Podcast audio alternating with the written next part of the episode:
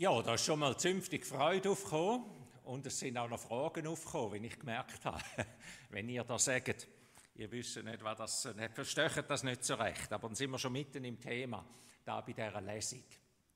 Ich glaube an den Heiligen Geist. Das ist ein Teil von unserem Glaubensbekenntnis, der dritte Teil von unserem Glaubensbekenntnis als Christen, das uns in allen Kirchen vereinen tut.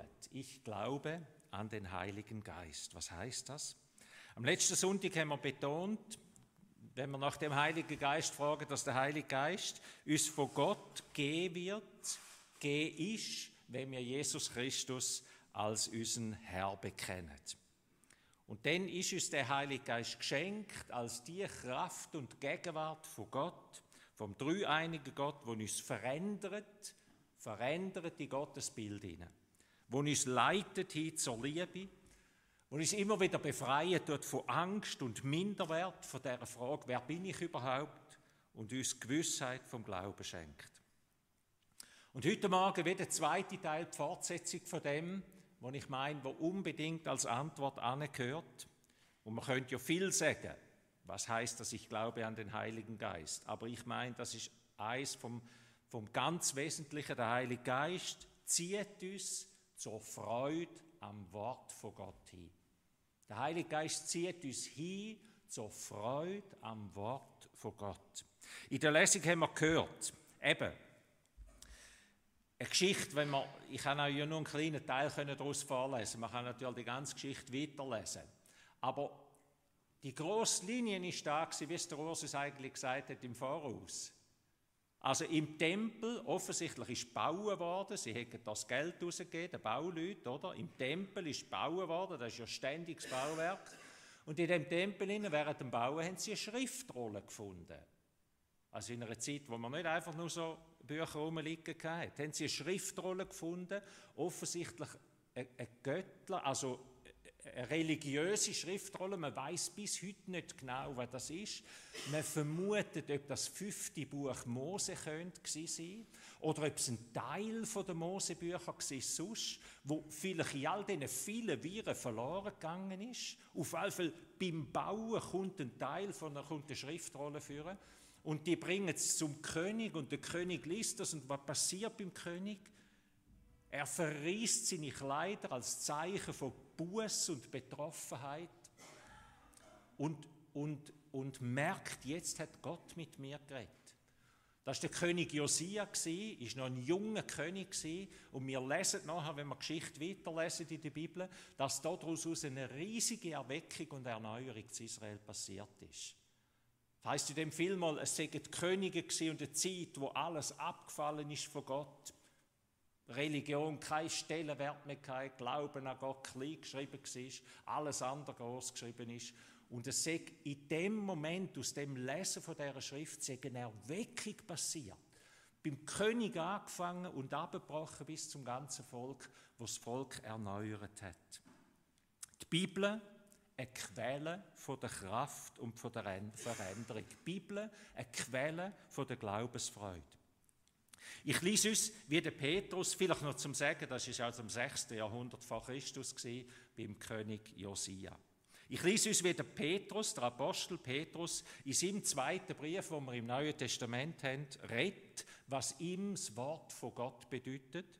Und ganz besonders ist, dass er bei Jesus einsetzt, wenn er auf das Wort hinweist. Das lebendige Wort Jesus, bei ihm setzt er an und kommt dann aufs Wort, wo uns gehst, bis heute gehst in der Schrift. Wir haben euch die Macht und Ankunft unseres Herrn Jesus Christus kundgetan, nicht indem wir ausgeklügelten Fabeln folgten, sondern weil wir Augenzeugen seiner herrlichen Größe gewesen sind. Denn er, empfing von Gott, dem Vater, Ehre und Herrlichkeit, als von der erhabenen Herrlichkeit eine solche Stimme an ihn erging, dies ist mein geliebter Sohn, an dem ich Wohlgefallen gefunden habe. Und diese Stimme hörten wir vom Himmel her ergehen, als wir mit ihm auf dem heiligen Berg waren. Und so besitzen wir das prophetische Wort umso fester Und ihr tut gut, darauf zu achten, als auf eine Lampe, die an einem dunklen Ort leuchtet, bis der Tag anbricht und der Morgenstern in euren Herzen aufgeht.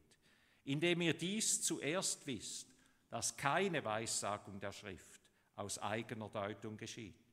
Denn niemals wurde eine Weissagung durch den Willen eines Menschen hervorgebracht, sondern von Gott her redeten Menschen, getrieben vom Heiligen Geist. Ich glaube, man spürt beim Petrus auch die Freude das erste Mal am Wort von Gott. Wie es im Psalm, Psalm 1 heißt, wohl dem, wo die Freude an den Weisungen von Gott hat, am Wort von Gott hat.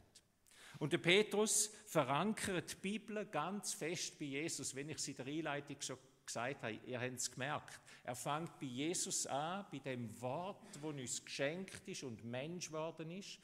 Und er geht von dort weiter und sagt, und das ist auch das Wort, das wir heute in der Bibel haben. Anfangen tut es bei Jesus, bei Gott, wo redet, die Schöpfung, die Schöpfung durchs Reden, die Schöpfung wird, wir werden überhaupt, alles erst wird und dann Jesus wird und aus ihm raus und durch ihn auch die Schrift wird.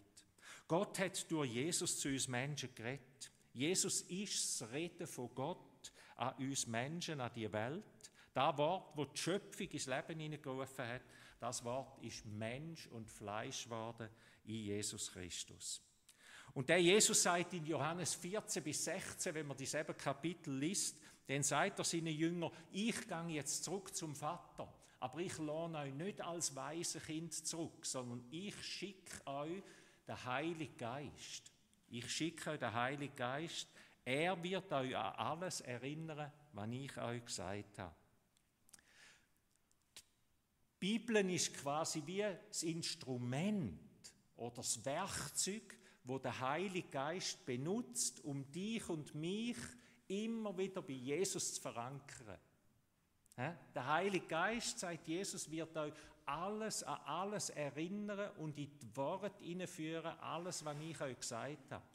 Die Bibel ist also das Instrument, wie der Heilige Geist uns erinnern wird, uns heute, wo die Bibel haben, uns erinnern wird an alles, was Jesus gesagt hat, wo uns Jesus groß machen wird, wo uns trösten und leiten wird. Darum sagt der Petrus da, nie ist ein Wort Weissagung, sagen es Propheten, sagen es der Mose, sagen es irgendjemand. Nie ist das vom Menschen, durch den Willen von einem Menschen entstanden, sondern immer haben Menschen Triebe vom Heiligen Geist geredet. Gewürgt vom Heiligen Geist. Es sind immer Menschen, die geredet haben. Aber das tiefste hat der Heilige Geist das gemacht, was er will, nämlich uns erinnern, uns die Schrift, uns Wort lebendig machen. Äußerlich haben die Menschen geredet, aber tiefst drin hat der Heilige Geist das Wort gegeben. Äußerlich hat der David geredet und hat seine, seine Psalmen aufgeschrieben und seine Geschichte. Äußerlich hat jemand die Geschichte von Josia aufgeschrieben. Und die haben gemerkt, bis ins Detail, oder? Äh, und wie die alle geheissen haben, die dort beteiligt waren. Das ist Geschichte, das ist passiert. Äußerlich ist das passiert. Und innerlich ist es der Heilige Geist, der uns auf etwas aufmerksam machen will. Nicht auf die Leute, die da sind, sondern darauf, dass sein Wort eine Erneuerung ist, dass sein Wort uns immer wieder erneuert. Ganze Völker, ganze Dörfer, ganze, ganze Städte kann erneuern, ein ganzes Leben kann erneuern.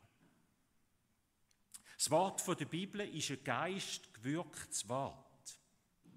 Das ist das Erste, was da der, Petrus uns in Erinnerung ruft. Ein Wort, das vom Geist gewirkt ist. Es ist nicht vom Himmel oben wegen dem. Die Bibel ist nicht vom Himmel abgefallen. Nein, da haben Menschen geredet und etwas aufgeschrieben. Aber gleichzeitig ist die Bibel auch nicht einfach ein Buch wie jedes andere, wo einfach irgendjemand etwas Gutes geschrieben hat, sondern es ist vom Geist treiben, der Paulus sagt einmal, eingehaucht, eingehaucht vom Geist. Es ist wie wenn er dem Leben geben würde, was die Menschen da geschrieben haben. Was heißt das für unseren Umgang mit der Bibel? Das heißt für uns, dass der Heilige Geist der Schlüssel ist, wenn wir die Bibel lesen. Also wenn der Urs nächstes Mal einen Text von mir rüberkommt und sagt, da komme ich jetzt wirklich nicht raus und Carol auch da noch sagt, jetzt bin ich nicht sicher, was jetzt da abgeht. Was müsst ihr denn machen? Dann müsst das nächste Mal sagen, Jesus, schenk mir jetzt deinen Heiligen Geist, dass das Wort in mir da groß macht, wo dir wichtig ist dass ich da verstehe, wo ich verstehen muss. Und der Rest äh, ist ja gleich, ist jetzt da der Hilkia oder der Hiskia oder wer ist jetzt da gewesen? Ist ja gleich, das ist nicht match entscheidend. Entscheidend ist doch da, was passiert, wenn Gott uns mit seinem Wort trifft. He? Heißt für uns, bitte Gott, bitte Heilige Geist, dass er dir Verständnis schenkt. Er muss uns die Schrift auftun. Wenn die Schrift von ihm gehaucht ist, dann kann nur er uns Verständnis geben für die Schrift. Er gibt Freude am Wort. Ganz praktisch, wenn du die Bibel liest, dann bitte der Heilige Geist darum, komm jetzt und weck in mir Verständnis und weck in mir Freude zu dem Wort. Es ist vielleicht wie bei einem kleinen Kind, Sie haben es sicher auch so, wenn, als, wenn ich als Großtätig da jeweils, wenn, wenn der Enkel kommt und irgendetwas sagt, also jetzt ist es langsam, jetzt ist es ja besser, aber hey, den ersten Jahren ist das schwierig gewesen, sage ich, was hätte er wollen sagen? Und dann steht die Mama neben und sagt, ja, er hat doch da gesagt. Sie versteht es, oder? Sie, sie, sie versteht. Und ich nebenzu denke, weißt jetzt da genau gewesen? Und zwar nicht nur, weil ich einen Hörapparat brauche, sondern einfach, weil man, man versteht es nicht gleich. Man braucht wieder Schlüssel, den Schlüssel dazu. Genauso ist der Heilige Geist. Er hilft uns, das Wort von Gott zu verstehen, weil es sein Wort ist. Und wenn wir die Bibel so lesen, dann werden wir immer mehr verstehen, wer Gott ist. Dann wird die Bibel immer mehr Leben sein, Geist und Freude sein und nicht einfach nur ein Buchstabe, wo man denkt, ja, ja, ja, hm, wieso jetzt oder was soll da? Und dann wird sich auch das einstellen, eben was der Psalmist sagt im Psalm 1 ähm, wohl dem Mensch, wo Freude am Wort von Gott hat. Das zweite Stichwort, wo der Petrus betonen tut, er sagt, die Bibel ist ein authentisches Wort. Ich sage jetzt dem so, die Bibel ist ein echtes Wort, ein authentisches Wort. Wir sind nicht ausgeklügelten Fabeln gefolgt, sondern wir waren Augenzeugen seiner herrlichen Größe. Der Petrus betont, wir sind Augenzeuge gewesen. Wir haben nicht einfach irgendetwas denkt und gute Ideen da ins, Land hineingebracht. Wir sind Augenzeuge gewesen. Wir erzählen nur da, wo wir gesehen haben. Der Matthäus, wenn er sein Evangelium verfasst hat. Der Johannes sind Jünger gewesen, die mit Jesus unterwegs sind und das erzählen, was sie als Augenzeuge erlebt haben. Der Petrus betont das da auch nochmal ganz fest. Und was ist dort, wenn jemand kein Augenzeuge war? Der Lukas ist kein Augenzeuge. Der Lukas war Arzt und hat später unternommen und hat gesagt, ich muss, ich muss aufschreiben, was ich da alles gehört habe. Und er tut in den ersten Kapiteln von seinem Evangelium ganz am Anfang sagt er, ich bin hingegangen und habe mit Akribie, sagt er, also mit, mit mit Liebe zum letzten Tüpfli habe ich alle Leute befragt und gesagt, erzählt mir, was ihr erlebt habt, sagt mir, was ihr gesehen habt. Und ich will das aufschreiben. Und dann sagt er, damit ihr Gewissheit habt, damit ihr wisst nachher, auf das Wort ist Verlass und das sind nicht einfach nur Fabeln. Der Paulus kann darum im 1. Korintherbrief Ihnen sagen, wenn das nicht stimmt, wo wir schreiben, wenn Jesus nicht auferstanden ist, dann sind wir die Ärgsten, die Ärmsten von allen. Wir folgen doch nicht einfach einem Märchen. Es geht um Wort, es geht um Authentizität. Die Bibel ist ein authentisches, ein echtes, ein wahres und auch ein geschichtliches Buch. Sie versteht sich geschichtlich. Es gibt auch Texte drin, die poetisch sind, die muss man natürlich nicht geschichtlich verstehen. In Psalm 23, der Herr ist mein Hirte, das ist Poesie, das sind Bilder. Aber dort, wo sich die Bibel geschichtlich versteht, dort sagt sie auch, das ist so passiert. Und das ist jedem klar, wenn das nicht passiert ist, dann stimmt aber etwas nicht mehr. Darum steht in der Bibel auch schonungslos drin, wann ein David, wie er Ehebruch betrieben hat, wie der Petrus seinen Herr verleugnet hat, wie der Jakob ein Betrüger war und wie der Mose Wutausbrüche hat. Da hat niemand beschönigt. Da hat Menschen erlebt. Da hat es immer Züge gegeben, links und rechts. Da hat man sich weiter erzählt. Da hat man gewusst und da hat niemand wegradiert. Nein, so ist das Wort weitergeworden. Authentisch und echt. Und darum ist auch für Jesus klar gewesen, wenn die Schrift sagt, der Jona ist drei Tage im Buch vom, vom Fisch gewesen, dann ist das so. Wenn du jetzt denkst, ja, hm, hm, ich kann nur sagen, für Jesus ist es so gewesen. Er hat nicht gesagt, wisst ihr, da müsst ihr ein bisschen anders verstehen. Er hat dann gesagt, das ist wie bei mir. Drei Tage im Grab und dann wird er auferstehen. Und dann wird ich auferstehen. Aber er ist zu dem Jona als geschichtlicher Person gestanden. Und auf der anderen Seite müssen wir beim Lesen auch unterscheiden. Eben, ich habe es gesagt, nicht jeder Text ist ein geschichtlicher Text. Dort, wo es um Poesie geht, dort steht nicht Historie, Geschichte im Vordergrund, dort, dort ist ein poetischer Text. Und das Zweite, was wir glaube ich, wissen müssen, ist, wichtiger als Geschichte ist immer der Inhalt und das Ziel. Wenn du Mühe hast mit dem Schöpfungsbericht und denkst, das kann ja alles nicht sein, und mit dem Jona und all diesen Wunder, das kann ja alles nicht sein, dann würde ich dir sagen, dann gang zuerst von dem aus, wo du sagst, weiß das Wichtigste. Das Wichtigste ist nicht, dass ich glaube, dass ein Jona gegeben hat. Das ändert nichts in meinem Leben. Aber wenn ich glaube und weiß, Gott kann Menschenleben verändern. Der braucht den Jona, der dreimal vortrennt und sagt, aber Jona, dich brauche ich für etwas. Und ich jag dich um die ganze Welt um, bis du endlich mit mir den Weg gehst, wo ich dich dazu berufe. Das macht etwas mit mir. Wenn du denkst, und vielleicht bin ich auch ein Jona, eine Jonine. Gott braucht mich auch für etwas. Der braucht mich für etwas und der will mich. Und, und das Größte ist eine Stadt, Ninive, eine heidnische Stadt, tut Buß und kehrt um zu Gott. Was will Gott sagen? Er will sagen, so groß ist meine Gnade, so groß. Ich gebe Menschen nicht auf, ich gebe die nicht auf. Wichtiger, wie dass du dich äußerlich an etwas sto stoßest und denkst, ja, darum kann ich mit dieser Bibel nichts anfangen, ist, dass du wie so zu dem Herz gehst.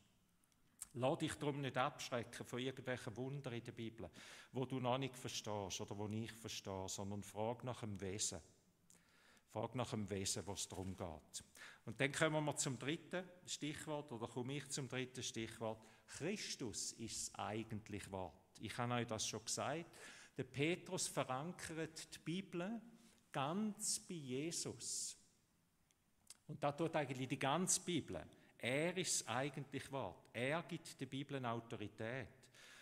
Schöner wie der Johannes kann man es fast nicht sagen. Er sagt, das Wort ist Fleisch geworden. Ihr habt es auf der Leinwand auf 1. Johannes Kapitel 1. Das Wort ist Fleisch geworden und hat unter uns gelebt. Jetzt merken wir, ah, Wort. Jetzt geht es auf Mal um Jesus. Jesus ist das Wort von Gott, wo Fleisch geworden ist, unter uns gelebt hat und wir haben die Herrlichkeit von ihm gesehen, die Herrlichkeit vom Sohn, von dem Vater.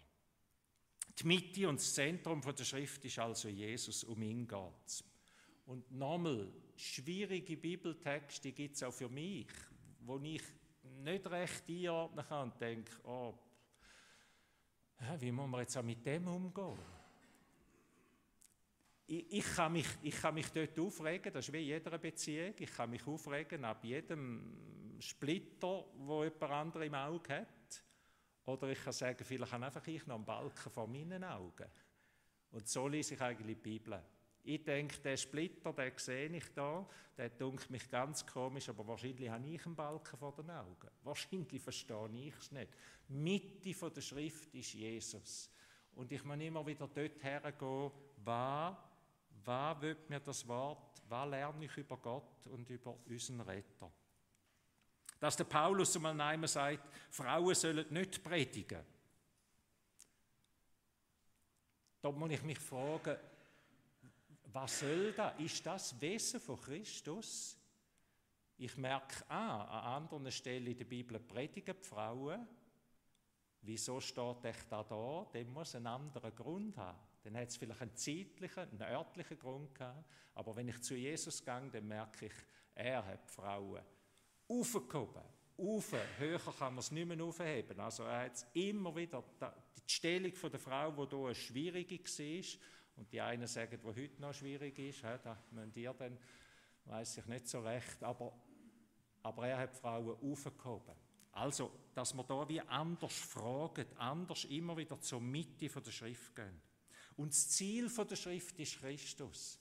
Das Ziel ist, dass wir seiner Gnade, seinem Tod und seiner Verstehung näher kommen. Liest die Bibel immer mit dieser Absicht, mein Tipp zu dem dritten Punkt, lies die Bibel immer mit der Absicht, nicht zum Wissen anhäufen, sondern zum näher zu Gott herzukommen. Öffne mir die Augen, wie wir es vorher gesungen haben. Ich will Jesus sehen. Und das vierte Stichwort, die Bibel ist ein prophetisches Buch. Und prophetisch meint, der Petrus schrieb, ihr tut gut darauf zu achten, als auf eine Lampe, die an einem dunklen Ort leuchtet, bis der Tag anbricht. Prophetisches Wort meint, da geht es um ein Licht, wo da, wo dunkel ist, hell macht. Die Bibel macht da hell, wo dunkel ist. Meine Seele, wo manchmal dunkel ist. Sachen, die ich lieber verbergen will, vor mir und vor anderen. Das will die Bibel aufdecken und heilen, ein prophetisches Wort. Sie bringt Licht in die Dunkelheit hinein. Und sie bringt auch Licht in eine dunkle Zukunft hinein, wo wir uns fragen, wo geht es auch her mit meinem Leben? Wo geht es auch her mit dieser Welt? Ein Licht, wo leuchtet, bis der Tag anbricht, der jüngste Tag, wo Gott alles neu macht. Die Bibel ist ein Lebensbuch. Sie hilft zum Vorwärtsgehen. Sie hilft zum Glauben, zum Lieben, zum Hoffen. Sie ist eine Lampe, die leuchtet. Das Gleiche, was der Psalm 1 sagt, glücklich ist der Mensch, der seine Freude am Wort von Gott hat. Und dann heißt es, ihm wird alles gelingen. Das heißt, es, ist wie eine, es hilft zum, zu einem gelingenden Leben. Es gibt Licht auf den Lebensweg in die Zukunft hinein. Viele Menschen sagen heute, ich brauche kein Buch, das mir Vorschriften macht, wie ich leben soll. Das ist sehr ehrlich. Das ist sehr ehrlich, aber auch schade. Schade, weil die Bibel kein Gesetzesbuch ist, sondern weil die Bibel ein lebendiges Buch ist, wo mir eine lebendige Hoffnung gibt und wo mir Licht auf meinen Lebensweg gibt. In der Nachfolge von Jesus geht es darum ganz zentral um die Bibel. Kein Christ sein ohne Freude am Wort, am lebendigen Wort, Jesus selber und an seinem Wort, wo Buch geworden ist, wo nicht Mensch geworden ist, sondern wo in dem Sinne ein bisschen übertrieben gesagt Buch geworden ist. Fehlt dir die Freude? Fehlt dir der Zugang zur Bibel? Gott gibt seinen Heiligen Geist, damit man sein Wort versteht. Bitte ihn darum. Und, lies, und beim Lesen von der Bibel stellt er darum eine Frage, was, oder drei, eine, so eine dreiteilige Frage, was wird mir das Wort sagen? Was wird mir Gott sagen? Lieber Heiliger Geist, was willst du mir aufdecken? Was für eine Bedeutung hat das in meinem, in meinem Leben, das ich jetzt da lese? Und das Dritte, wie kann ich das anwenden, was ich da lese? Das Wort von Gott ist geistlich, es ist geistgewirkt und darum muss man es auch geistlich verstehen.